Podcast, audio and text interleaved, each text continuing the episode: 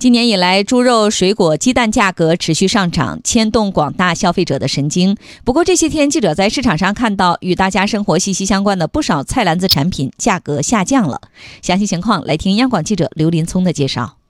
农业农村部数据显示，进入九月份，全国瓜果批发均价继续走低。九月前两周，重点监测的六种水果批发均价为每公斤五点九三元，比八月份环比下跌了百分之八点六。其中，富士苹果下跌近百分之三十。中国农业科学院农业信息研究所副研究员武杰说。瓜果平均批发价格持续下降的主要原因是，入秋以来，葡萄、苹果等秋季水果大量上市，加之西瓜、桃子等夏季时令水果市场供应量仍较大，多种水果集中供应市场。除了水果，蔬菜价格也有所下降。监测数据显示，九月十三号。北京新发地农产品批发市场蔬菜加权平均价是每公斤一点七元，比一星期前下降了百分之二点三，比去年同期下降了百分之十七点八七。这主要原因在于，目前我国蔬菜供应数量总体充足、品种丰富多样的格局没有改变。即使是涨声一片的猪肉价格，在近期也有松动。目前，北京新发地农产品批发市场白条猪每公斤批发均价回落到三十点六五元，而且一直稳定在这一价格。相对而言，鸡蛋价格近期跌幅较为明显。九月十三号，北京新发地农产品批发市场鸡蛋每公斤批发均价为十点一六元，相比九月六号下跌了百分之十点四一。业内人士认为，鸡蛋价格已经出现拐点，开始进入季节性。下降区间。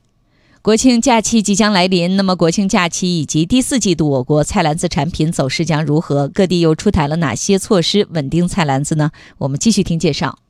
对中秋节后、国庆长假期间和第四季度全国菜篮子产品情况，业内专家普遍认为供应有保障，价格仍将大体稳定。中国农业科学院农业信息研究所副研究员武杰表示，受秋季水果集中上市期到来和国庆长假影响，水果市场供给和消费需求都将扩大，瓜果整体批发均价将以稳为主，会有小幅下跌。农业农村部蔬菜全产业链信息分析预警团队首席分析师张晶认为，进入秋季后，自然灾害减少，温度适宜，适合蔬菜生长，各地蔬菜产量逐渐增加，供应充足，整体菜价进入季节性小幅回落阶段。如果不出现极端天气，全国秋冬蔬菜价格可能将低于常年平均水平。而为推动生猪产业稳产保供，各地也积极采取措施。重庆近日出台了生猪养殖企业流动资金贷款贴息方案，对具有种畜禽生产经营许可证的种猪场及年出栏五千头以上的规模猪场给予短期贷款贴息支持。